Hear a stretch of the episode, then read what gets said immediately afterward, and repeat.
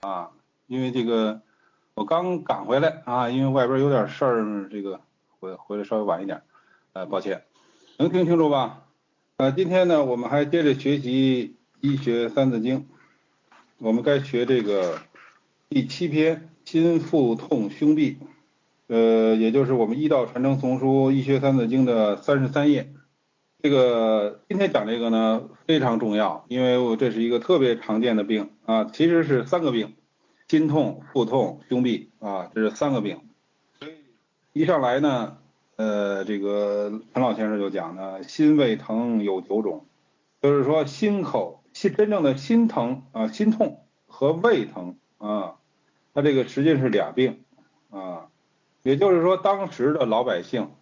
包括我们现在的老百姓也经常说啊，心口窝疼、心口疼啊。实际上呢，从医学来看呢，是两种情况，一种是真正这个心脏的位置疼，一种是那个胃疼啊。实际上两种情况，所以叫心胃疼。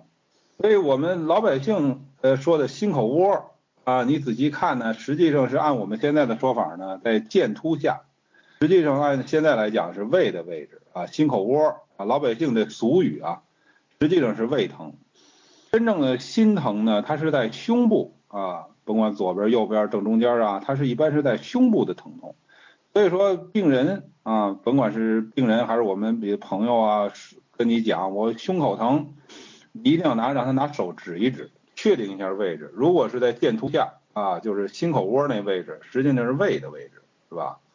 呃，真正是胸部的疼痛才是真正的心心疼心痛。那么真心痛啊不治，呃，就是说，如果是这个病名呢，这病呢叫真心痛啊，这个病呢是一般来说不好治的。呃，我们平常说的心疼啊，什么包这个平常说的这个心疼啊，那肯定不是真心痛，因为真心痛非常重，很难抢救。真心痛是真正我们这个中医说的心啊，也就是心肝脾肺肾这个心啊，心为君主之官。他受了病，受了邪了，因为我们知道君主之官呐，啊，所以不能随便受邪。你下象棋，你把老将给老将给吃了，你想想，呃，那不就是输了吗？所以说这个心为君主之官，不能随便受邪，不能随便受病啊。一旦真的受邪受病了，那这很难治啊。邪气入脏啊，尤其入了心脏，那就很没法治了。那么真心痛一般是这个。呃，疼得很厉害啊！这个说这个呃胸痛彻背，背痛彻心啊，什么手足轻至节啊，这个甚至于绝汗出啊，这些症状呢都是真正的真心痛。这种病呢比较少，但是一旦发作呢就非常危险了。那我们一般说的心痛呢，都是这个呃刚才说的两种，一种是胃疼啊，心口窝嘛就是胃的位置，一种是真正的胸痛。呃，它主要是你说它它为什么不是真心痛呢？因为它伤及的是心包络，就是心脏外边有一层包络，一种包膜啊，伤了那儿了，也会导致这个胸部的疼痛。呃，还有一种呢，伤了胃了，就容易出现心口窝啊、胃脘的疼痛啊。那我们现在讲这个心胃疼有九种呢，是不包括真心痛的，它是讲的一般的啊这个疼痛。那么遇到这种啊胸部以至于胃部的这种疼痛，呃，你要辨呢？呃，怎么来辨别它啊？这下边就讲了，辨虚实明轻重，要辨一个虚实啊。所以中医呢，呃，这个讲的是指简御繁。那么我们黄这个这个医学三字经呢，它尤其是重视这一点，就是说作为一个入门的书，你一定要抓住要领。比如说你辨这个心腹痛的时候，首先要辨一个虚实啊。那么怎么来辨虚和实呢？如果这个人他这个地方疼啊，你会发现虚的人呢，他喜欢按啊，自个儿拿手按着，哎呀，越按着越舒服啊，这个就是这种就是虚症。而且呢，吃点东西呢就好点啊，就是越空腹吧，这个地方越难受，吃东西就好点这都是虚症的表现。脉，你要会诊脉的话，你诊他脉呢是没有力气的啊。而一个实症的这种疼痛呢，它是拒按的，就怕按，别碰，一碰就疼得很厉害，越吃东西越疼啊！而且你诊这脉呢，它是很有力量的，所以说这是最简单的辨别方法。痛不通，气血壅。那么它的原理来说呢，就是说通者不痛，痛者不通啊。你为什么疼啊？是因为它不通了，就是什么不通了？气血不通了，气血壅滞住了，堵在那儿了，所以它就疼。通不痛，调和缝，怎么能让它不疼呢？你给它通畅了，不就不疼了吗？是吧？这就是治疗的大法，气血调和。但是说怎么能让它通？哎，这就是中医独到之处了。就是说通就不痛了，但是呢，不能够一味的泻。嗯，你怎么能达到气血调和呢？有很多方法，调气以和血，调血以和气，这是通啊。你上逆的让它往下走啊，中间中间呢截住了，让它呢呃能够庞达，给它给它通开啊，别都堵在这儿啊，就好像那个交通堵塞了，警察要疏通一样，这也是通。虚的呢，你可以补它，补了才能通，因为它没劲儿，没有能量了，它就通不开了，是吧？车为什么停在这儿走不动了，都堵在这儿了呢？因为它没汽油了。你给它弄点汽油，它一发动了，它就走了，就通畅了，是吧？所以说人也有这种情况，太虚了，它也可能会堵在这儿了。寒者温之使通啊，你说这个为什么堵在这儿呢？因为它那个太寒了，寒凝，你给它加点温，它就它就通开了啊。所以这些都是通的方法，不要以为只有这个下泻才是通啊。所以我们认为通则不痛，如果你认为只有泻法才是才是通的方法，这就就狭隘了。下边呢就说这个九种啊，九种这九种呢，呃，大家应该记住，因为你在生活当中啊，你身边有些人他得病啊，可能就是这么得，为什么那么难受呢？说实在，现在看来呢，呃，得这个肚子呀、胃呀难受的人啊，这个得这病人很多啊。一重痛无没完。这个寄生虫啊，我们现在要寄生虫了，就是这种虫痛的病呢，它的特点呢是时痛时止啊，说疼就疼，说不疼就不疼了，在这个口唇和舌上有白花点儿，越吃东西越疼啊，因为这就是虫子闹的，因为这个虫子呢，它一闹腾你就疼，它一不闹腾你就不疼啊，这个呃吃的这个东西呢，因为吃。正好这个虫子也要进食，它就开始欢实，它一欢实呢，你就疼的厉害了。但是中医对于虫的认识呢，他不认为这个虫子呢，就是他不太强调是外来的，他强调是什么呢？虫为人的这个厥阴风木所化。所以大家想想这事也有道理，就是说同样是比如说不讲卫生的人，那为什么有人得寄生虫，有人不得呢？那跟他的内环境有关系，是吧？你这个寄生虫的虫卵进到人体。你不见得发病啊，有的人呢他就发病，他是内环境，所以说厥阴风木啊，这是人体内在的这个一经啊六经嘛，它如果出现问题呢，就容易长虫子啊。那我治过一个最厉害的呢，就是呃一个意大利人，他有两种寄生虫，全世界的都看遍了，呃，因为他以前没来过中国，他到全世界都都走遍了，都想给他杀这两种寄生虫啊，杀不死。两种寄生虫为什么可怕呢？因为把它的肠子咬的全是窟窿。呃，如果这个虫呢钻到肝里头，钻到脑子里头，这人就完了啊！所以他非常害怕。后来呢，我给他开了一个方子，我说你没看过中医，你不妨吃点中药啊。后来呢，给他开了一个，就是这个乌梅丸啊。这个这个圆跟丸是通的啊。乌梅丸，乌梅丸呢为厥阴症的主方。啊，既然你是厥阴风木出问题了吗？我们就给你开这主方啊，是吧？并不是说乌梅丸是杀蛔虫的，不是这意思啊。它就是一个调整你内环境，虫子我们不管，我调内环境啊，你自然你虫子就不能作乱了。所以中医是治本的呀。这个意大利人呢，吃了这个方子以后呢，就那个那虫子就不闹腾了。那我就是说我让你跟那虫子呢相安无事，我也没想杀那虫子，是吧？你那个吃点东西呢，正好可以养着这虫子，虫子也别咬你肠子，是吧？咬坏了你，你不就完了吗？你完了，它也完了，是吧？所以呢，我们是和为贵啊，因为你杀你是杀不死它的，它太厉害了。全世界的西医开了那么多西药都杀不死啊，我们为什么要杀死它呀？是吧？所以说呢，那你说这个虫子会不会出来呢？那它该出来自然就出来了，这根据它内环境有关系，我们并没想让它出来，是吧？所以这一切都是顺其自然的。二柱痛，苏和炎。这个柱痛呢，现在讲的很少了啊，就是说人呢到这个山林呢庙啊，呃，或者突然看见非常之物，受了惊吓了，是吧？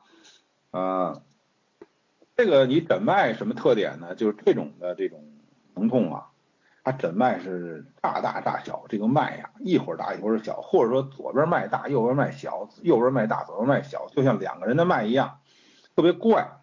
这时候应该吃什么药呢？吃的是苏合香丸。啊，这个这个药叫苏合香丸，现在同仁堂还卖。啊，这个古方现在还在做，这个意思呢就叫芳香辟秽。啊，因为苏合香丸嘛，它这个是一个很香的药，这些如果在中药大学肯定是不讲。啊，这个腹痛啊，中药大学肯定是不讲的，但是这种病例呢肯定是存在的。啊，呃，那么大家呢就这个九种。心腹痛呢，不要拘泥。你说他一定就是胃疼吗？也不见得，他就光胃疼，他弄弄毛胸口也疼。你像这柱痛，他为什么一定要胃疼呢？他为什么不胸口不疼呢？是吧？所以大家不要拘泥，这个人体的这个身体是相通的。那他胃疼，他肚子也可以疼啊，是吧？所以我们不必拘泥。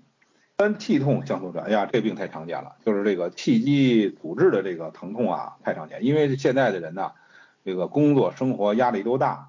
啊，而且容易生气着急的，所以说呢，这个气机瘀滞这种疼痛啊就太多了。所以我们看现在这个胃疼的人啊，很多都是气机瘀滞、肝胃不和呀。所以他这个主要是情绪是病因啊，大怒、七情内伤啊，所以这个气机不调了啊，就就疼了。给你一个方子呢，是香苏饮加圆胡索啊，这个方子很平和。啊，这一般吃不出毛病来啊。香苏饮啊，这个姜附啊、苏叶啊、这个陈皮甘草啊，加点圆胡啊，圆胡是止疼的啊。当然这鸡气汤呢就稍微厉害点了啊。呃，也也可以用百合一两三十克，加上乌药三钱九克啊，用这个方子百合乌药散也可以。这个百合乌药散呢是这个陈秀元老先生呢传出来的一个方子啊，别人没说过，这是他传出来的。呃，我也是经常用这方子，效果非常好，对这种气痛的啊效果好。刺血痛失效先啊，淤血作痛，这个特点呢就是痛如刀割啊，就像刀割这个针扎似的那么疼，也可以出现一个包块、滴块啊，是吧？脉涩啊，你这个诊这脉最典型的血瘀的这种脉象是涩脉，如刀轻刀刮竹。那种色质不流畅那种感觉啊，大便呢有时候是黑的啊，这个当然了，桃仁承气汤这是一个很经典的方子，但是这方子很厉害，所以我们轻易不用。这个失效散，哎，这个方子倒是经常用啊，这个五灵脂啊、蒲黄啊，是吧？这两味药啊，这个这个比比较常用，它是活血止痛的。五季痛妙香泉。悸痛，什么叫悸痛呢？就是指虚痛，就是这种虚性的这种心腹疼痛。呃，这个痛有时疼，有时不疼，而且这种疼呢，它是绵绵而痛，隐隐约约的，不是说多剧烈啊，这绞痛啊，这不是，它是嗯，这个呃，老是那么有点不舒服，但是说多剧烈也没有啊。喜按，它是虚性的疼痛吗？他喜欢揉，喜欢按，拿手捂着点，哎，舒服。择时烧纸，所以吃点东西就好点啊。脉呢，你摸着比较虚弱，这个应该吃什么呢？妙香散或者理中汤加肉桂、木香。也就是说，一般的虚呢，气虚呢，来点妙香散。如果说都到了这个虚寒了，那你就来点这个理中汤加肉桂。这就是就是理中汤呢，是一个呃治脾胃虚寒的一个代表方。然后再加上肉桂呢，温通的啊，木香呢，行气的啊。就比较全面了。六十痛平胃坚，这个也是很常见的，就是说不好听点，就是吃饱了撑的啊，吃的太多太多了，食积了，饮食积滞。这个人呢，除了疼之外，还有爱腹吞酸，打这种酸腐的这种饱嗝啊啊，吐吞吐吐酸水啊，人往上反酸。呃，也可以出现疼痛啊，有一条荡起，这肚子有一条起来了，这都是食积的表现。啊，这个给你一方子平胃散加山楂，这个谷芽啊，这都是消食的药啊，是吧？山楂、谷芽，具体来说呢，山楂呢是消肉食的，那么谷麦芽呢消面食啊，这个消这个这个这个这个这个叫粮食这种机制啊，吃粮食吃多了，如果是伤了久了呢，这现在这很常见啊，是吧？酗酒啊，是吧？应酬啊，喝酒喝多了这种时机呢，就是加点葛根、砂仁啊。这个实际上呢，按照古法呢，如果是刚得的这个时机，赶快吐，把这个吃这东西吐出来。你不是吃多了吗？吃不合适了吗？你给吐出来不就没事了吗？是吧？所以他们喝酒喝多的人一吐啊，这酒就解了。呃，如果是时机日久，这种就一般用下法，这是古法。那我们现在讲这个消导呢，它就是一个呃变通的方法，就是说，因为大家有时候不敢说这个下下药啊，什么泻药啊，这个或者说吐的药不敢不敢开，所以怎么办呢？消导，这个呢就比较简单，一学就会是吧？而且没有风险。七隐痛二沉咽，这个如果内有痰饮停在体内了，也可以疼痛。它的特点呢是吐这个清水儿，这个饮呢跟痰呢。稠的就叫痰，稀的就叫饮，是吧？可以吐清水儿。有人呢斜下有这个肋下，肋下那个斜肋下啊，就这个位置啊，它有这个水声，咕噜咕噜的，这个就是有痰饮。用这个二陈汤是一个痰饮的主方，加上白术、泽泻。呃，真正在《伤寒金匮》里呢，用这种峻烈的这种药，石枣汤啊。你说这石枣汤为什么峻烈？因为它有大戟、甘遂、原花三味有毒的药，呃，这个没有点水平不敢开啊，所以我们自己别硬出好汉，是吧？我们就开点陈汤不也挺好吗？是吧？所以我们何必呢？没到那水平，不也别开这个。发冷痛理中全，如果是冷痛啊，肚子觉得凉啊，冷寒寒冷的那种疼痛，身上也发凉，脉细。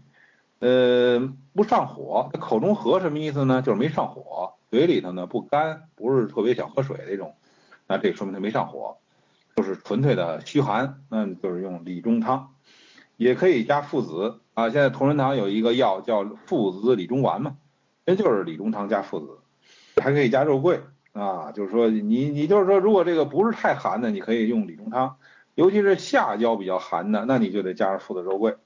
如果见呕吐的这种有寒有呕吐怎么办？有一个方子乌猪一汤啊，这个方子也很厉害，也是经方。有热痛金陵泉，如果是热痛呢，这个人老上火呢，这种疼痛呢？啊，身热啊，身上也发热，然后脉呢数就是脉很快，嘴里头也热也干，用金陵子、圆胡索各二两，研末啊，黄酒送下二钱，也就是六克。啊，叫金陵子散。这很简单，如果还还更热，可以加上黄连啊、栀子这些清热的药啊，呃，可以加点生姜汁儿。生姜汁儿呢是大家知道姜是热的，它是反佐一下啊。这颗药不能完全用寒药，很容易伤人正气。腹中痛，照诸偏啊，这个脐上就是人的肚子呀，脐上呢属太阴啊，就是脾啊。中脐呢属少阴啊，这个肾呢，然后脐下属厥阴肝。呃，这个两胁呢属少阳，啊，厥阴，嗯，这个字儿印错了，肯定是厥阴啊，少阳厥阴没有厥阳这词儿啊，中医啊，厥阴，这个交界的地方，所以说肝也有关系，胆也有关系啊，就是这个两胁啊，两肋这个位置，金匮法可回天，然后上边讲的呢，大部分还是讲的持方，分成九种啊，是吧？这种心腹痛啊，分成九种。但是你真正在临床上遇到这种疑难病症，啊，人家这九种这都用过这方法不灵，疑难的很复杂很重的病，你说我就会这个不行，还有更高明的方法，这就在哪儿呢？在《金匮要略》里啊，所以《金匮要略》解决的都是临床上最疑难最复杂的病例。为什么叫要略呢？金匮法可回天呢，是吧？死症求生之法都是，就说明在临床上特别难办的病。到了我们金匮这儿能解决啊，但是你要是没学过，你没深入研究过，你还是不会。古人这东西写在这儿了，还是不会。你现查，我跟大家说没用。中医这些经典《伤寒金匮》都不可能现查啊，因为它不是医疗手册，它是经典，你得平时下功夫，你到那时候你才知道怎么办。所以方案预案已经有了，但是你没掌握，那你碰到这种情况还是不会。所以这个预案呢，等于是早就给你上千年前就给你提出来了啊，遇到什么情况有预案，但是你得去学掌握它。诸方论要全全的啊，所以说这就是我们讲的，你要得下功夫，你平常不学，你怎么可能到时候能用上呢？书到用时方恨少啊。当然呢，举一些例子，就是跟大家这简单的说一下，就有这些好东西，你将来要学。腹满痛而下痢是虚症啊，吐泻而痛是太阴症啊，这时候用理中汤。雷鸣切痛呕吐是寒气，用附子精米汤。呃，它这个下痢，所以说它它它里头是虚的。腹满痛而大便闭是实症，而这个闭痛不发热的，后破三物汤啊，专攻其理。如果有表症，就是闭痛而先发热，后破七物汤，兼通表里。闭痛发热。痛还连胁下啊，脉紧弦者，这时候大黄附子汤温下并行。因为它大便闭，所以我们知道它是一个实症啊。这上面说这就是实症。如果是绕脐疼痛，这个病叫寒疝啊，就是说这个它这个丁贵有这个皲裂的一个方子乌头尖啊，这我们知道有毒性的啊，这可不能乱用。呃，但是也有这个当归生姜羊肉汤这种比较缓和的方子。啊，所以这个很奇妙啊，呃，所以这个给你简单的讲了一讲，说这个有这么多好东西，就是引导你将来除了学完医学三字经以后，将来有机会学学金匮要略啊，能解决临床上的疑难问题。下边就讲另外一个病了啊，刚才讲的这个心痛啊、腹痛啊，这个讲完了，现在下边讲的另外一个病，呃，是胸痹啊，这个胸痹呢，这个词儿是中医独有的。啊，这个所以你没学过中医人不知道有这么病啊，痹者痹也啊，就是闭阻不通的意思啊。那么胸部这个里头这个气机这个都闭阻了啊，这叫胸闭。这个人体啊，这个胸中啊，就像那个天空一样啊，所以人呐，人身一小天地嘛，这个人身一小天地啊，所以说呢，这个人的胸中啊，就像天空啊，是吧？因为这样呢，天空里有什么呀？啊，有肺啊，还有心脏。那个心脏呢，就像那个太阳一样啊，肺呢就是像天空一样啊。这个是呃，然后呢，人的这个脾呢，就像大地，属土吗？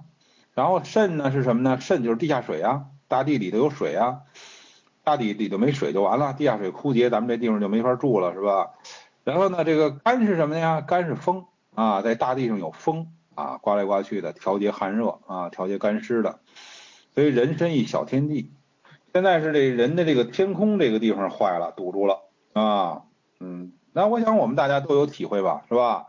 比如说全国现在都雾霾嘛，这个雾霾的时候你体会体会，那就是脾塞不通了，是吧？所以说人体这个天空如果要是雾霾了，那会很难受的啊。所以你看那个凡是肺啊、心脏有毛病的人啊，一到这雾霾天啊，他就难受。啊，因为它里头也雾霾，外边也雾霾啊，相应了，所以这个这个这个我们知道这个天空啊，这个地球的外边啊是大气，人也有大气啊，啊，人的大气层是什么呀？就是中气啊，所以呢，像这个人的这个这个血脉的运行啊，都是靠中气的推动。那么如果这儿脾塞不通了，那么你们中医有没有好办法？这个病人的感觉呢，就是胸口发闷啊。闭阻不通嘛，也可以出现疼痛啊、憋闷啊，这个甚至于闷的都疼啊，这些呢都是很常见的，现在临床上啊，所以比如说病人来了，啊说大夫我这个这个确诊的冠心病啊心绞痛，你这个心绞痛这个东西我们中医没法看，我们得辨清楚了，您是心痛啊，您还是胸痹啊，最简单的是吧？你比如说这个心痛呢，他这种心绞痛呢。它就是一般是以疼痛为主，就针扎式的、刀割式的疼痛啊。而这个胸痹的这种呢，也西医也叫心绞痛，但是我们中医来看就完全不一样。它是什么呢？以闷痛为主啊，所以这都叫心绞痛。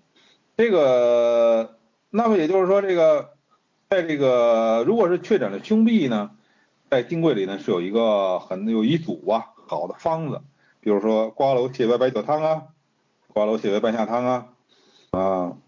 所以说这个这个这个有这么一组方子，就专门治疗胸痹的，所以这个呢，呃，你只有去学《金匮要略》，你才能真正的学明白啊，该怎么用这么多方子该怎么用。虚寒者见中田，有这种心胸大寒这个症状，这个不是胸痹了啊，这是另外的情况了。痛呕不能饮食，寒气上冲，有荼毒不可触进，哎呀，这种这种难受的感觉。呃，在金匮这个里头呢，有这个大建中汤，这个实际上就是不光是上焦啊，这个胸中啊，这个呃脾在不通了，它是上中，就是上焦加上中焦脾胃都为寒邪所闭阻，所以用这个人参、干姜起上焦之阳，呃，用饴糖呢建立中气，加这个这个川椒啊，它是热性的下行，降逆上之气。复这个下焦之阳啊，所以这个有这么一个方子大建中汤。所以中医的宝贝很多，预案很多，每一个方子都是个预案，但是你得掌握它，什么情况下用这个预案是吧？所以说，其实学中医呢，从一个角度来说也是比较容易的，因为他古人呢也都给你写好了，什么情况用什么什么什么情况，但是你得继承下来，这预案成为你自己的预案，你不能是古人的。你不会，你不会的话，你就用不上。所以眼眼睁睁看着病人，你就不会治，或者治错了，是吧？所以这个是大夫的痛苦就在这儿，就是说你明明这个看了这个病人，你好像知道怎么治，但是你就是不会，那你这是多痛苦的事儿，你想想是吧？所以书到用时方恨少啊。所以我们今天讲的这个心腹痛和这个胸痹啊，这个这个是临床上很常见的。呃，但是中医呢是有一套系统的理论的，也就是说呢，西医说什么咱管不了，但是我们要中医来看，啊，所以西医有西医一套理论，比如说他这个冠心病啊、心绞痛啊，这这个病呢现在越来越多，越来越年轻化，心肌缺血呀这些病，他说这个呃这个动脉硬化呀，什么这个动脉粥样硬化呀，然后血栓形成啊，啊，然后这个血过不去啦，他讲这些，跟我们中医两码事儿，所以说呢，中医呢我们不管。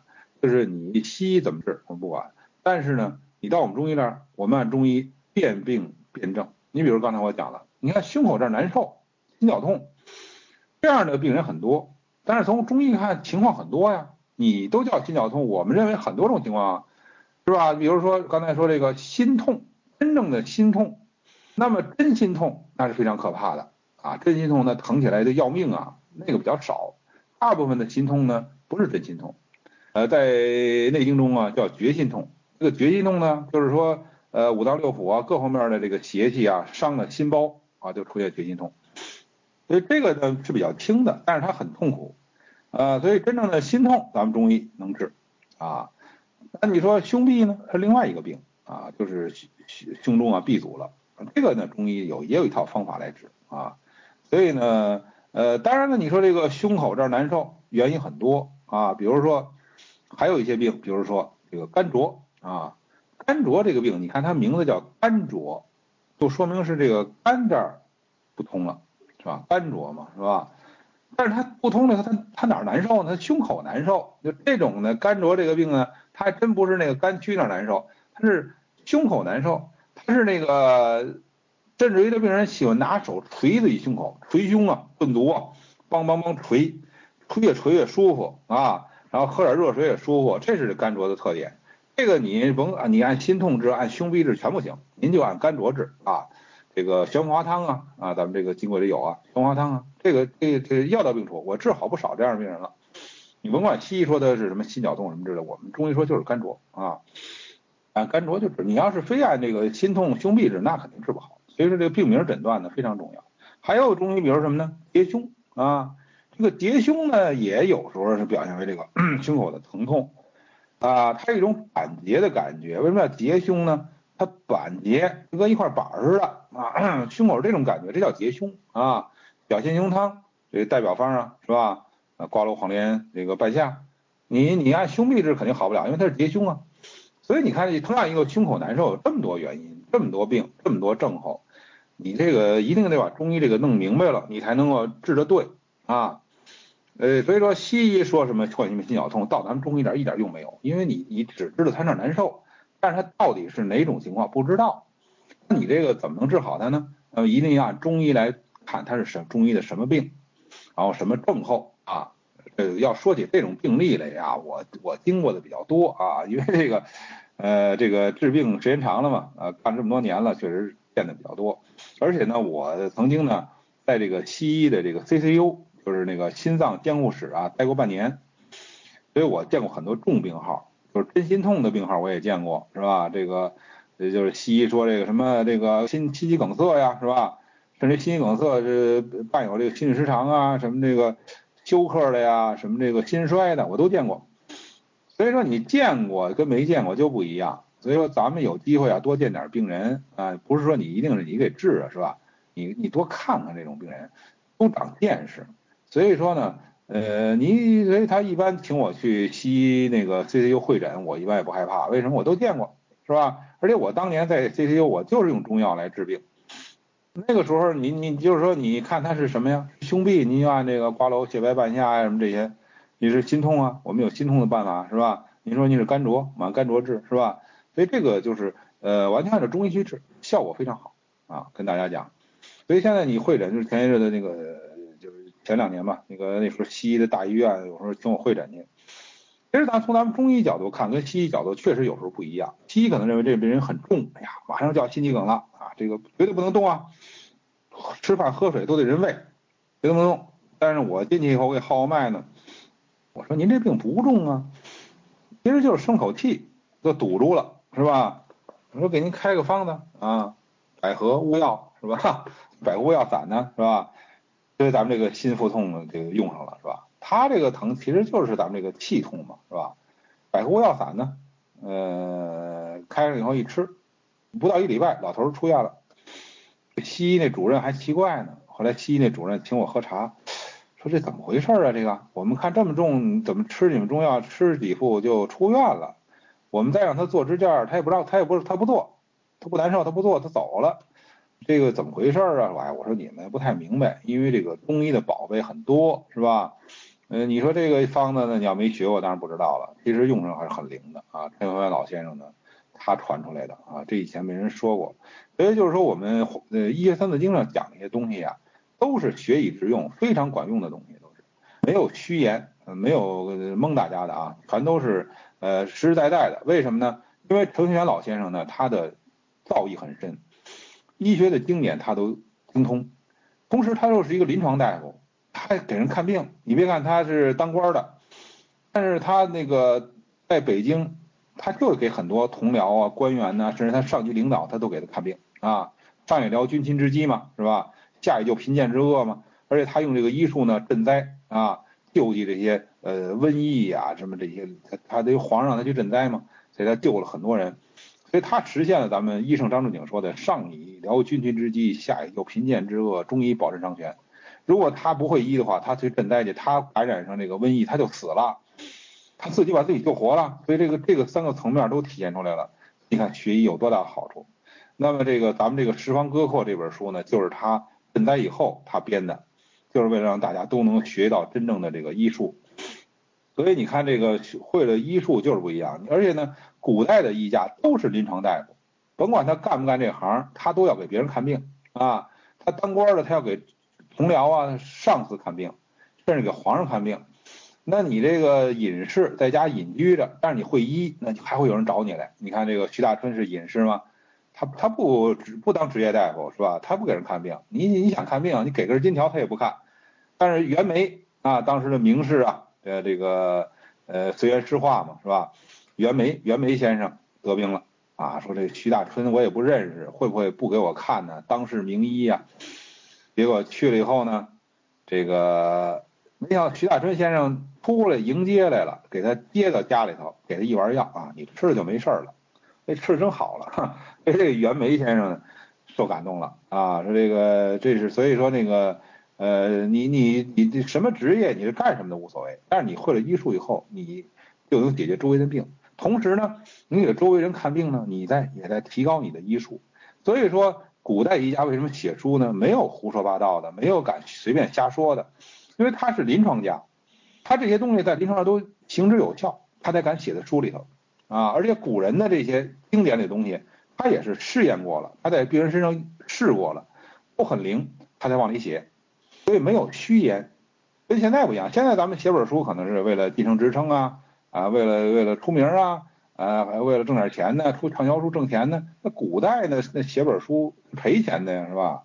你自己得出钱印，呃，也没有稿费，也没有支撑的，是吧？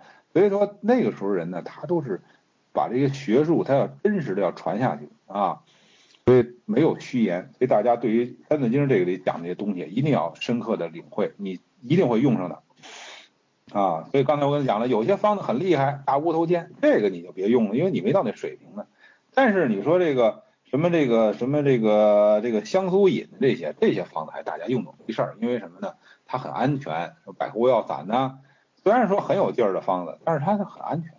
这个胸痹刚才讲了，主要是以闷为主，但是胸痹严重的时候是可以疼的，它是一种闷痛。所以说咱们这个疼痛要分性质，闷痛跟刺痛都不一样啊，可能病都不一样啊，所以你要细致的问，不能肤肤浅。比如病人。说这个疼痛，那你就得问你怎么疼，一定要问这句话啊，让他描述，因为他疼不是你疼，你说不清楚，当然得他让他说了是吧？所以描述啊，一定要描述。当然了，你说老中医啊，诊脉能诊出来，这确实有很多是能诊出来的。但是咱们水平没到的时候呢，你不先不妨还是问一问啊。就跟刚才我那个也是一个朋友，呃，刚才我刚刚回来嘛，刚才一个朋友就是。就说中医诊脉是不是可以诊出问题？是可以诊出来，是吧？他呢一一伸胳膊说：“您给我诊诊脉。”他也不说他怎么难受，哈。但是我一诊这脉呢，哎呦，我说您这个，您这个头很难受啊，啊。他说是我我这是头晕呢。我说你胸口也难受啊，你胸口闷呢？啊，他说对呀，我这个胸口闷呢。然后我我说我说您这打呼噜挺厉害的呀。对对对，他说我这我这就苦恼这事儿，我打呼噜我这个我这个。我这怎么办呢？我说你呼吸还暂停呢，你打打呼噜，你你有憋气。他说对对对，所以说他呢就是说，你说这个头这方面呢，他是这个眩晕是吧？然后他这个胸口呢，就是什么呢？就是已经有类似胸痹的症状了，胸口闷痛啊是吧？而且他他呼吸他他不通畅，所以睡睡觉就喘喘气儿不喘气儿了，憋半天一下又又不喘气儿。现在西医叫呼吸暂停综合征啊是吧？他说我这我正要去协和我去。去监测去呢，我要去监测去呢。我说我说你你去是可以，问题这病得治啊，你不治他你光监测能好吗是吧？呃这个所以说呢这个这个就是咱们中医呢，你说你不问你能不能诊出来？其实可以诊出来，但是咱们绝对不不是说光凭诊脉啊，还是该问的还是得问。这个当然这个脉象上确实有反应，他这种情况，但是他你不能问他为什么呢？他他跟你头一次见，他就要考考你。因为他就要考虑你你你跟我见了面了，你人家介绍您是大夫，那你水平怎么样？我考考你是吧？他就是要考你，你要问他就你你你你你他就很失望了，所以这个时候没办法，我们就得就得就得诊脉，然后跟他说这个情况啊，所以说这个这个就是今天讲的这些啊，确实是在临床上呢是非常常见的。这个刚才这个朋友呢才三十多岁，所以这些病呢也是越来越年轻化。所以我们知道，现在威胁人类最大的威胁就是心脑血管疾病。所以说，你们中医有没有办法？那么咱们中医其实这个在咱们这个宝库里头啊，这个好宝好宝贝很多。关键大家能不能挖掘出来，能不能自己掌握它啊？我觉得这样的你能够解决很多的问题。那么看看大家有什么问题吗？这个咱们尽量多围绕这个今天讲的这个内容啊。来发问啊，因为我们就是深化的理解嘛，是吧？也就是说，咱们中医呢本来是有很好的方法，就是我们现在遇到这个，比如心脏病的问题啊，这个中医有很好的办法啊，呃，但是你必须得掌握它规律啊。你比如说，我曾经治过一个，呃，我我喜欢举这个例子，为什么？这个例子很有说服力，就是说你要掌握疾病的规律。我曾经治过一个人啊，这人姓王。呃，他呢就是心绞痛啊，西医说心绞痛，冠心病。然后他到那个专家那儿去，专家呢这个啊，虫痛也可以绕脐，对对对，有有可能有这症状啊。这个这个这个专家呢，他就跟专家说，您看我这个心心绞痛、心脏病什么时候能好啊？然后专家就说一句，你还想好啊？你你这是这辈子好不了的病，这给他打击很大。后来呢，偶然的一有一有一个机会吧，他碰上我了。他碰上我了以后呢，他就，然后呢，这个他也没指着我给他治好啊，因为那时候很年轻啊。后来呢，那个，我我给他看了呢，发现这个人有一个什么特点呢？满面通红，脉特别大啊，所以很多人我估计会把他当成热症、实症啊。满面通红，他说我这脸老这么红啊，是吧？然后这个脉还特大。但是因为我我学过这个胸痹的理论，我一看他这明显是胸痹，胸部的闷痛啊，频繁发作，闷痛很严重的心绞痛。但是咱们中医看呢，就是胸痹。那么胸痹这个病呢，大家知道他为什么胸中呢这个气机闭阻呢？因为他胸阳不振了，阳气不振作了，是吧？才闭阻呢。那么你满脸通红，我也是怀疑，我认为你不是热症，因为你这个胸痹本身呢。是一个偏寒的病，是吧？所以说呢，后来我就怀疑，所以他这个脉呢，我再仔细摸一摸，发现呢，这个重按是无力的，所以我认为呢，他的阳气是不足的，所以给他开了一个这个瓜蒌、泻白、这个桂枝啊、半夏呀，开这些药，加上什么党参呐、黄芪呀，是吧？你说他这么脸这么红，老这么上火，你还给他开这么多温热的药，哎，就开这个，吃完以后，下回来这人的脸就不红了。所以他就是这个胸口这难受也缓解了啊。后来他吃了几次药以后，他在做心电图，发现心电图都变过来了，也就是他这个呃心电图原来 S C D 改变呐，什么这个 S C D 下体仪啊，他没有了。哎呀，整个就是心脏病好了啊。所以说呢，这个这个案例就告诉大家呢，你要掌握规律，你不能被病人的一些假象，像他这个脸红呢，就是假象啊，被假象所蒙蔽啊。这个呃，这个呼吸暂停这个人呢，这个实际上呢，他是什么呢？他是这个呃，他他这个主要问题呢，是因为脾胃虚弱以后呢，清阳不生，关键他还有一个痰饮的阻滞，它里头痰湿很重，所以这个阳气升不上来，可不是他这个憋闷吗？啊，所以这个心肺的功能呢就受影响了啊，所以他这个人呢是应该抓紧治了。呃，心神不宁的这种情况也很多，心血亏呢，呃，血不养心呢，是其中之一原因，原因很多啊，千万不要认为都是这个一个啊，不要不要不要教条。日本救心丹呢，这个方子我还真没用过啊，但是你刚才你说这个成分呢，啊，那明显呢，它是一个这个呃一个这个呃补气呀，是吧？呃，补阳气啊，然后再加上点那个芳香开窍啊，是吧？成分比较复杂啊。这个这个呢，就是说肯定有一定的疗效，应该说这个不是说这个也不是说都能适用的啊。所以这个心脏病的症状确实像这位朋友讲的是千变万化的，但是有规律。如果没有规律，咱们就没法去给人家治病。你你这个经典上为什么能讲这个病，就是告诉你规律啊。这个人呢，就是咱们这个这个肯定这个电脑这个颜色呢。应该说这个我不知道是不是可靠，但是呢，你看他这个人的舌苔呢，他两侧呢是发暗啊，呃，但是呢，呃，这个没有明，呃，应该说这两边呢应该有一点瘀斑啊，应该说有瘀斑，所以说可能是确实有淤血，但淤血主要应该在肝胆经那两侧嘛，是吧？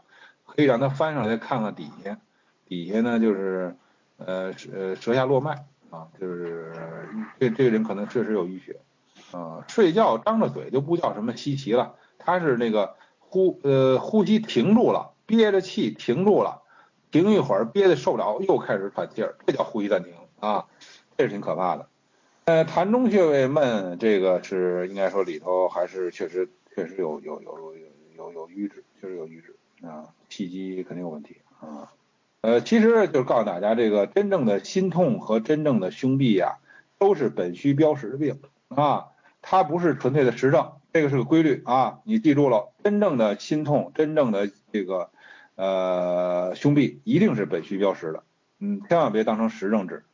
窦性心律不齐啊，这个从西医来说呢，就不是什么大事儿了啊，你窦性心律嘛是正常心律嘛，你有点不齐，年轻人多见啊，没事儿。那咱们中医可不能大意啊！中医认为，越是轻的病，越要赶快治，你治好了不就不得不得重病了吗？你等得重病再治，那不是晚了吗？是吧？上工治未病嘛。所以说越是轻的病，越西医说不不这个这个没什么大事了，咱们越得赶快治啊。这个呃，尤其他感觉这个胸中啊，他憋气啊，而且还有刺痛的感觉，你说明这里头气血可能是有瘀滞的。所以这个呢，呃，一会儿能好，那你这个你不治它会不会将来加重啊？是吧？所以我们还是抓紧。呃，这个你这个心自己心脏跳动能特别明显的感觉到嘣嘣的，那就叫心悸呀。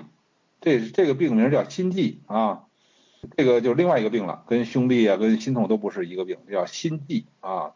悸就是咱们刚才讲这个九种心痛里这个悸痛这个悸啊，竖心加一个这个季节的季啊，心悸。舌下络脉这个倒不太瘀阻。啊，说明它不严重啊。上吐下泻发烧啊，呃，寒热往来啊，呃，这个问题呢，就是还是这个问题，就是说你这个上吐下泻发烧寒热往来，这是症状，但是你要通过这个症状来辨出来它是什么病。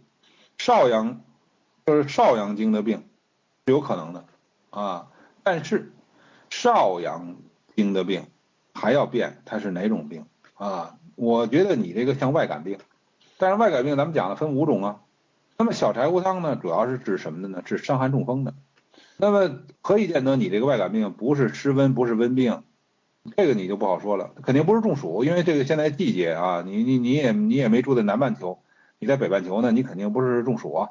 所以说，呃，你到底是中风伤寒，你还是这个温病湿温，是吧？如果是温病湿温的话，小柴胡汤就不适用了啊。呃，所以我觉得你这个病呢，嗯，还得小心啊。你能不能确定它是伤寒中风啊？伤寒中风呢，照阳症，你得考虑吃不吃小柴胡汤啊。这个，呃，所以说这个胃疼啊，跟这个心口疼啊，呃，就是老百姓说的心口窝就是胃啊。这个真正的心心口呢，那是胸部啊。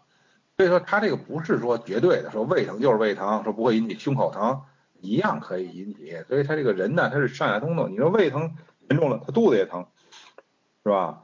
呃，这个，呃，所以说这个其实有胃病的人很多啊，这个浅表性胃炎的人很多，这个，所以说这个这个这个。你说这个地图蛇，很多地图蛇也是由于这个胃引起的，有的是这个有有先天禀赋因素，有的是因为胃病引起的，啊，胃气不足了嘛，是吧？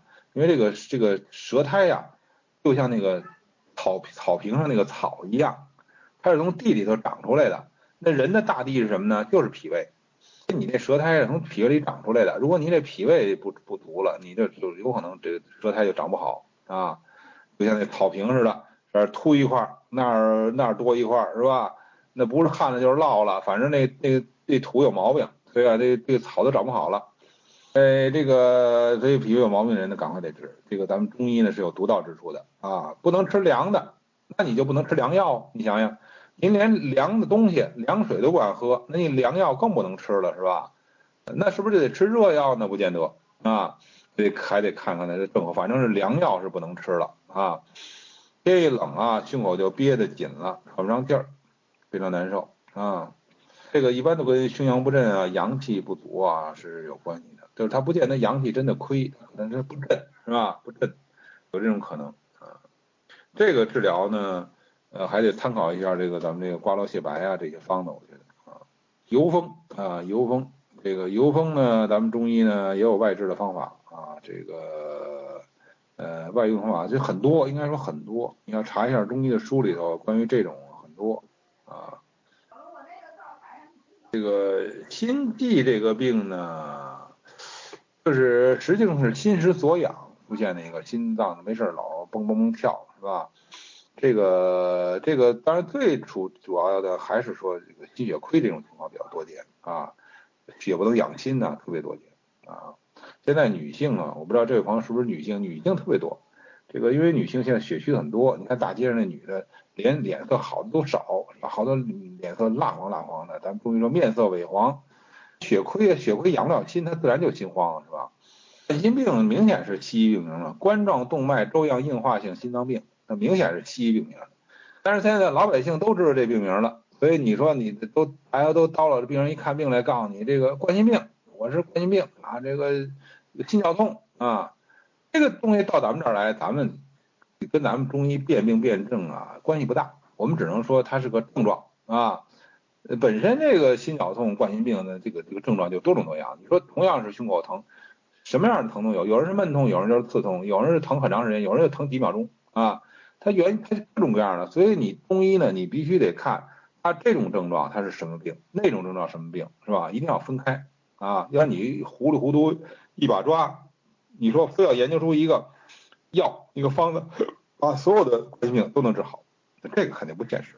那在中医看来是很多种病，是吧？不可能一把抓。呃，眼睛和颧骨之间呢起皱纹啊，这个也是很怪的一个现象啊，这个。这个还真是，我还真没注意过这个这个病。我觉得咱们大家一起研究一下吧，是吧？这个很很很奇怪，很有意思的一个事儿，而且它突然起的。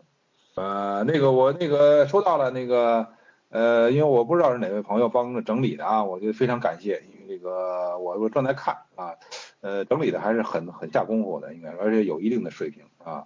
呃，这个因为原来也有朋友有些学生帮我整理，我觉得这这次整理还是很有水平的啊。呃，这个，呃，对，整理等刚才都整理好了，给跟大家分享。呃，这个，这个刚才那位朋友说这个上吐下泻的这个是吧？这个这个我估计是一个外感病啊，这肯定是外感病。外感病呢，呃，它到底是哪种情况？就是先得弄清楚它是哪种外感病啊。就是说这个，你比如说啊，这个。这个这个是你比如说你你比如说有很多重很重要症状来区分中风伤寒和这个呃温病湿温，比如说你口干不干呢？口里黏不黏呢？是吧？比如心口闷不闷呢？啊，这个身上是沉重啊，是疼痛啊，啊，这个这些呢呃都很重要，舌苔脉象啊，你根据这些呢辨清楚是哪种外感病，你才能够决定吃什么药。要不然你光知道一个病在邪在少阳，这个就是没法定这个病的性质。那怎么就是怎么确定吃药是吧？这个你比如说你如果是伤寒，呃，如果真的是伤寒中风的这个少阳症，小柴胡汤确实还是不错的。但如果是比如说这个湿温或者温病啊，这种出现了寒热往来啊，这小柴胡汤吃了肯定是要越吃越坏的。那比如说你可以吃点藿香正气，很简单是吧？呃，芳香化浊呀，芳香化湿啊，是吧？这就是说我们大家都知道的。但是这个呢，就如果是湿温的话啊，那就是效果就比较好了啊啊。所以说这这女性啊，现在血虚的呀特别多，因为女子本身就不足于血啊，然后再加上现在生活这么呃紧张啊，然后这个消耗比较大呀，是吧？这女性啊，是吧？都比较中国女性嘛，勤劳勇敢的是吧？所以说这样的话呢。这个确实是现在普遍的一个现象啊。这个桂圆怎么吃呢？桂圆是应该呢煮浓汤啊。桂圆呢就是买这个，不要不要吃鲜的啊，吃那干的啊。干的桂圆把皮剥掉啊，然后呢煮浓汤喝了是养血的。但是你注意煮的时候呢，要带着里头那核啊，桂圆那核要带着一块煮啊。胸阳不振，咱们金匮就是瓜蒌泻白这一类的方子治疗胸阳不振的。啊，这个就是呃，但是金匮咱们要是讲起来呢就很复杂了。它这个四个字儿阳为阴咸啊，这个胸阳不振以后，阴寒之气上乘，所以它瓜蒌泻白这些方子呢，就是给你降这个阴浊之气，再给你振奋胸阳啊，所以非常巧妙。这个心悸呢跟心率是没什么关系的啊，是你感觉着，哎呀，心脏蹦蹦蹦跳，说心脏真的跳得快吗？不见得。你你量量这个心心率，它不见得快啊。那你不心慌的人呢，他也不见得跳得慢啊。所以说呢，这个好像没什么关系，就是一种感觉。所以中医好多症状吧，都是感觉啊。比如说这寒热往来，这是纯粹的感觉，就是病人觉得一会儿冷一会儿热。你去量体温去，可能他是一直是在发烧，温度没变啊，温度没变，都是三十八度五，但是他就是这会儿觉得冷，那会儿觉得热。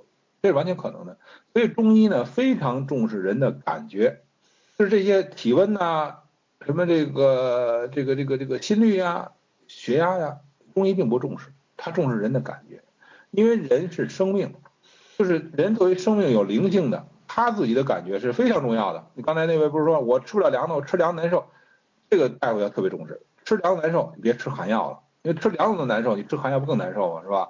所以说我们特别重视，我们就是人性化，中医人性化，尊重人，我们重视人的感觉，而不是特别重视客观指标。就是主观的东西比客观东西更加更加重要，因为人不是机器，如果是机器的话，没有什么主观不主观了，我们就看客观指标啊。你说这个电脑有没有毛病啊？你你你你有软件你测呀，是吧？呃，你这个 CPU 怎么样？你那个声卡怎么样？你可以测呀，都是客观指标。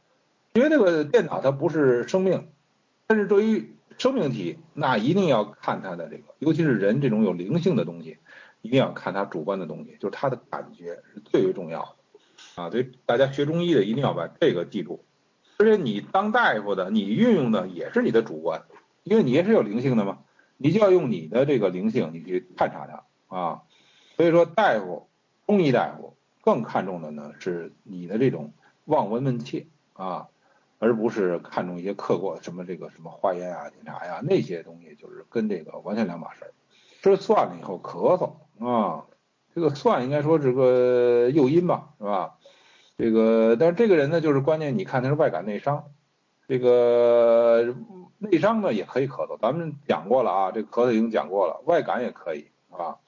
呃，这个，所以这个咳嗽这个咱们讲过是很复杂的一个病，呃，这个还得看具体的这个情况，就是说川贝枇杷不管用呢，糖浆不管用啊，是吧？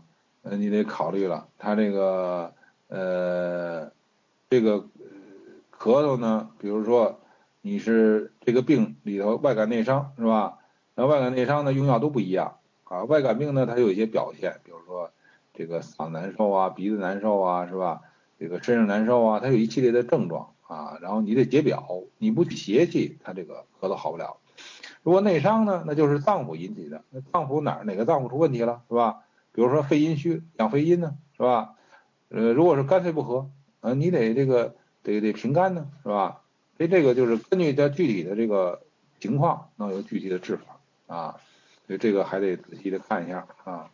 哦，那非常感谢。那咱们这个番路团队有共十四个人呢，哎呀，真是人多力量大呀。因为以前的学生都是个人行为，我觉得咱们这个还是组织的还非常好，是这个这个唐老师啊，大家一起努力的结果啊。这个，那咱们一起把这个工作做好吧。呀，所以说这个，所以我就说呀，这个心悸呀，这个跟那个心率啊是没什么关系的，因为心率呢是西医的概念，心悸是中医的概念啊。就咱们就是说那个中医更强调人的主观的东西啊。这个繁体字版的这个《经络歌诀》呢，应该说在这个医方集结里头应该是有啊。我还没注意翻，我我们出这套里我没注意没注意啊，我再看一下，可能是有这个一方集结，呃，汪昂的医方集结里应该是有的啊。这个实际上这个经络歌诀呀，这个很多书里都有，比如说针灸大成里头啊都有。这个这个这个背经络呀，可能还得背歌诀，因为它太麻烦。你要直接背那个那个这个这个就是那个灵书，还有那个大段的讲那个经络循行的。那是最佳的，能把那背下来最好，但是难度更大一些啊。所以现在好的版本的书啊，确实很难找。你看我们好不容易出这个医道传承丛书啊，现在大家讲的《医学三字经》啊，发现这本书呢，还是印出了印的书了有一些这个错误，但是没关系，因为咱们呢这个是要逐渐完善，是吧？那么下一版呢，我们就可以把这个错都改过来啊。但是这次出错呢，我们肯定要向读者呀道歉，因为这个还是工作不太到位。啊，虽然我们找了很多老师来教啊，最后发现还是有些疏漏，呃，只能是慢慢逐渐的完善嘛。这个脸上起黑斑呢，这个呢，其实咱们中医呢应该叫什么呢？叫浊气斑啊，他体内肯定有浊气。呃，这个这个这个这个就是人到越老了吧，这个浊气啊就越越多啊。当然，他眼睛和颧骨之间这个位置呢，就是有很多呢是跟这个月经有关系的，所以我们就要考虑他会不会是这个月经的问题啊，是不是子宫有淤血呀，有这种浊邪的产生啊，是吧？咱们现在话说叫叫病理性产物啊，这个浊邪就是病理性产物，它会不会有这个产生是吧？所以你要详细问一下他的月经史。你说六十六岁问月经史，对了，他以前的这个病，他积累到现在的是吧？他以年轻时候是不是月经不调，跟现在有很大关系。所以甭管他活多大岁数，都得问他月经史啊。黑豆浆肯定是好东西啊，是吧？尤其冬天吃好啊，补肾呢啊。这个而且它好消化呀，你黑豆直接吃不好消化，胀肚啊。黑豆浆就好消化了。早搏这个呢是西医的概念，就是说这个使使性早搏、防性早搏啊，这个使性早搏就要重了啊，防性早搏轻。这个早搏这个呢，就是实际上大部分早搏病人啊，他能感觉出来。就是心跳有间歇啊，那咱们中医呢，大部分早搏能摸出来，就是能摸到他那个脉呢是有间歇的。关于间歇的这个脉呢，中医呢有几种，比如说结脉、带脉啊、促脉是吧？有几种，所以说那是哪种呢？那就看情况了，都叫早搏，但是中医诊脉就不一样，那这个带脉就很重了是吧？这个节脉呢就比较轻一点。节脉一般是有实节的，带脉是脏腑已经虚衰了啊。这个促脉呢，它是脉很快，停一下是吧？这一般有热啊。所以说呢，这个呃，这个所以说中医有中医一套一套说法。有这个心跳降到五十次啊，那这个就是按西医讲就是心率过缓了是吧？呃，这个。心率过缓的这个病呢比较麻烦，是吧？好多人最后都做那都都都放那个这个这个止搏器了啊。这个因为它的原因不明，确实是不知道为什么，它就是心跳慢。但从咱们中医来看呢，就是这个这个呢，就是说，你看它五个热水袋啊，能快一点，它明显是需要热呀，说明它是可能是寒症啊，那是冬天发作，明显的这就是可能跟寒有关系。所以这个。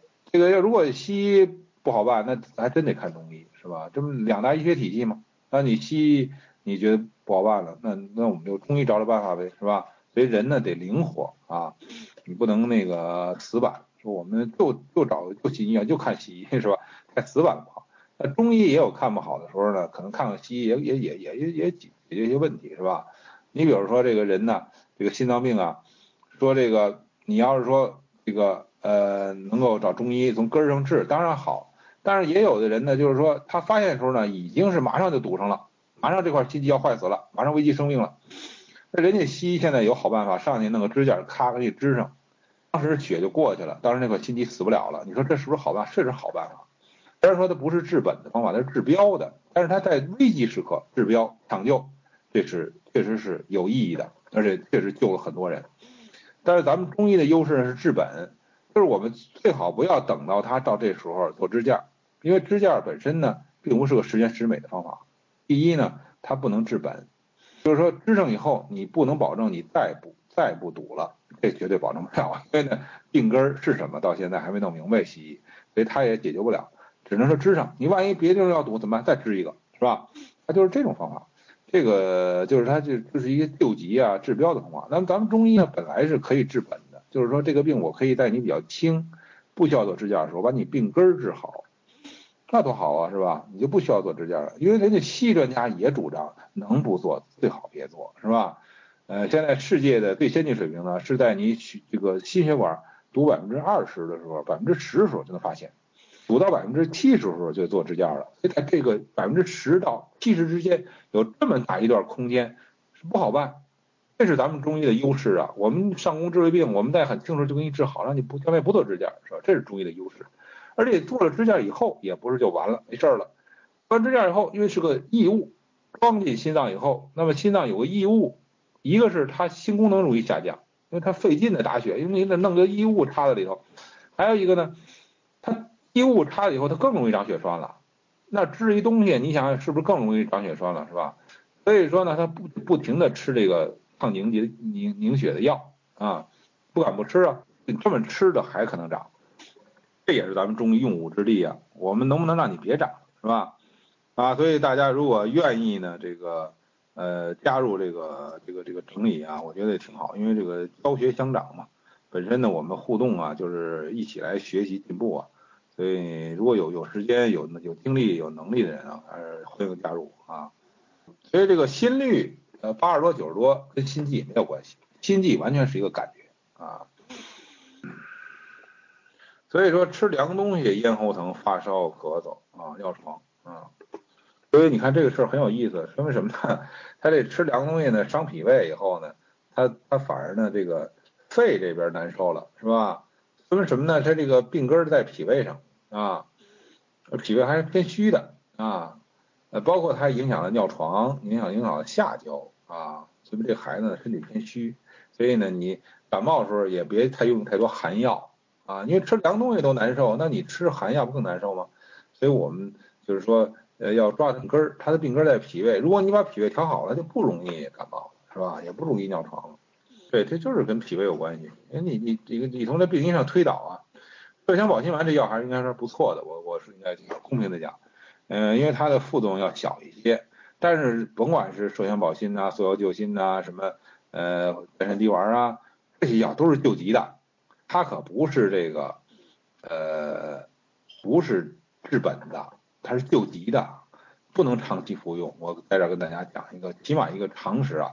这些药不能长期服用，不能一天三次那么吃，因为它耗气呀。你芳香，你开窍，你芳香开窍的同时，虽然说这个确实舒服了，但是人家气也散了，是吧？呃，不能常用啊，人家本来研究出来是救急用的嘛，是吧？所以实在实在难受的时候救一下急，但是说治本，你你不难受了，赶快吃中药治本，从根上治啊。呃，这个大夫开的药对你是不是有效？这很好验证，因为什么呢？中医起效啊，应该是很快的，甭管什么慢性病、急性病，你吃完这药很快就要见到效果。什么叫效果呢？就是说舒服了，你你感觉舒服啊，原来那些难受的症状逐渐好转，这就是见效。那么下一步才是化验指标改善。我提醒大家，所以说你马上能判断出来的，就是因为你觉得舒服了，你的主观的感觉。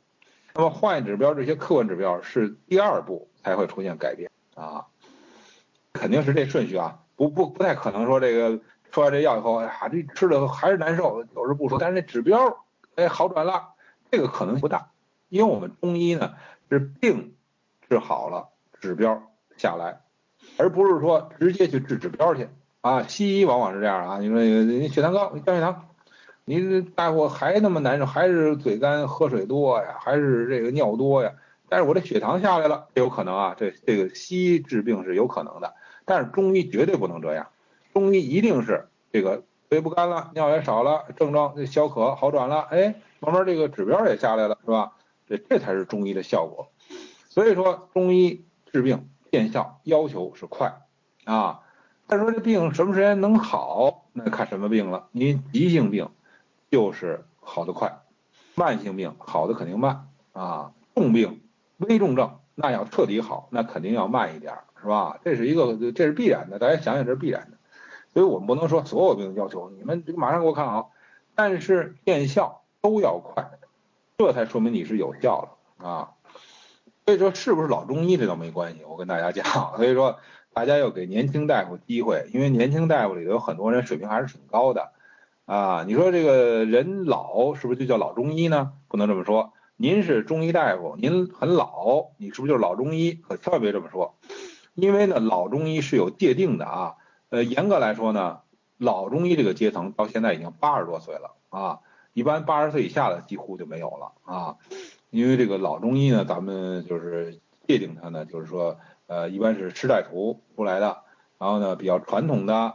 用中医的这种传统思维、传统的方法看病的，啊，这才叫老中医啊！你说你岁数大，但是您不符合这要求啊，那你就不能叫老中医是吧？你可以叫老专家是吧？老的中医大夫都可以。老中医这个三个字儿，绝对是只适用于那种正经八百的那一代人啊，就是邓铁涛啊，什么这个这个这个这个朱良春呐，他们这一代人，那个还可以叫老中医。我我个人认为，这个以后的人就得界定了。是吧？呃，这个所谓的老成的中医啊，真正呃这个老八版的中医啊，老派的中医啊，就有这个含义，不是说岁数大才叫老啊，有这个含义，老派的啊，老八版的啊，这个这个得得有这个含义，就是说这个就是这个老的含义呢，就是有传统的、经典的这些含义在里头啊。就是我们好像现在说一个老老古董啊，这个东西卖上亿，那老古董啊，这是雍正皇上那时候的是吧？呃，一个鸡缸杯啊，卖上亿啊，那老古董啊，是吧？所以这个东西你你就不能随便用在这个一个随便的一个器物上，是吧？这个那么说一个大夫对我们治病到底有没有效，就是看看效果。我们自己病人是最有发言权，病人就能够。判定这个事儿啊，有的人说我这个药越吃越难受，但是我一定要坚持吃，我我要坚持吃几个月，上上好甚至几年，我觉得没有必要啊。那你你你这个没有效果，你就跟大夫讲没效果，然后给大夫机会，就是他可能要调方子，他头一次给你看，他能判断不准确，他在调方子，给他机会，你给他几次机会，他还是不行，我建议大家甭甭客气，赶快换大夫啊。因为这个呃生命是最宝贵的，我们不能耽误病机啊，不能贻误时机。有病我们要赶快好，我们不能讲人情是吧？这个大夫跟你关系再好，你也换吧啊。他你给他机会了，他还是不行啊是吧？但是其实这个大夫自己就应该主动的跟病人提出来，你看我这效果不是很好，我给你推荐一个更有水平的人或者擅长治这病的人，这叫中医叫让贤。所以一个大夫一定要会让贤。啊，你不会让贤的这个医德呢，医术还不到一定水平，应该说，呃，所以说这个芳香的药耗气是肯定的，所以说这个我们肾，这个保心呢是它的药的名字，不是说吃了药把心就保住了啊，它是一个急救药，所以这个药起什么名字没关系，要看它成分啊，所以我们都学了中医了嘛，因为病人呢一般就是看看药名，看看这个。说明书啊，但是我们学过中医的人，我们就要看它的成分啊。呃，这个中医说有病慢慢治，说的是那个慢性病啊，就是说慢性病的彻底痊愈可能要一定时间啊。你比如像感冒这种，就很多感冒急性病可能大夫可能真正这种，比如说一般的感冒三天就会好，是吧？呃，你一般也拖不过七天。但是你说这个，比如说这个，咱照咱们现在说这个什么什么尿毒症啊，什么癌症啊，这病，你说你你肯定是你好起来肯定没那么快。但是我就我个人观点啊，见效要快，甭管什么病，绝不能慢慢见效，慢慢见效就坏了。所以见效一定要快啊，这个你你见了效了，你就会看到希望了，你就可以坚持了。你没有见效，你还坚持，那何必呢，是吧？那这个大夫说不让病人来了，这我就不知道。就是当然一种是治好了，彻底治好了，当然你不用来了，这是最理想的，是吧？呃，这个如果或者说大夫，比如说他实在找不着好办法，他他这样说也算负责任，因为什么呢？他怕耽误你，是吧？这个所以这个呃可得看具体情况啊。这个还有的大夫就很有把握，那就是说我这开这一次方子，我告诉你，你肯定好了，你不用来啊。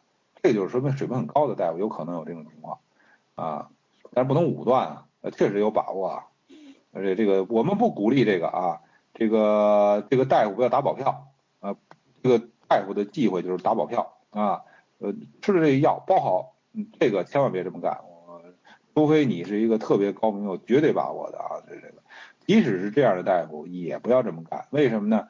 因为病人是活的，他的生活你无法管理，他。有可能出现什么食腹啊、劳腹啊，生活中很多不注意的呀，犯了病啊，有有可有可能啊。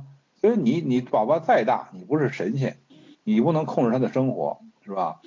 对，而且天有不测风云呢，万一病人感冒了，你这你比如淋淋了雨了，感了冒了，这些事情都无法预测，所以打保票这个事儿千万别千万别干啊！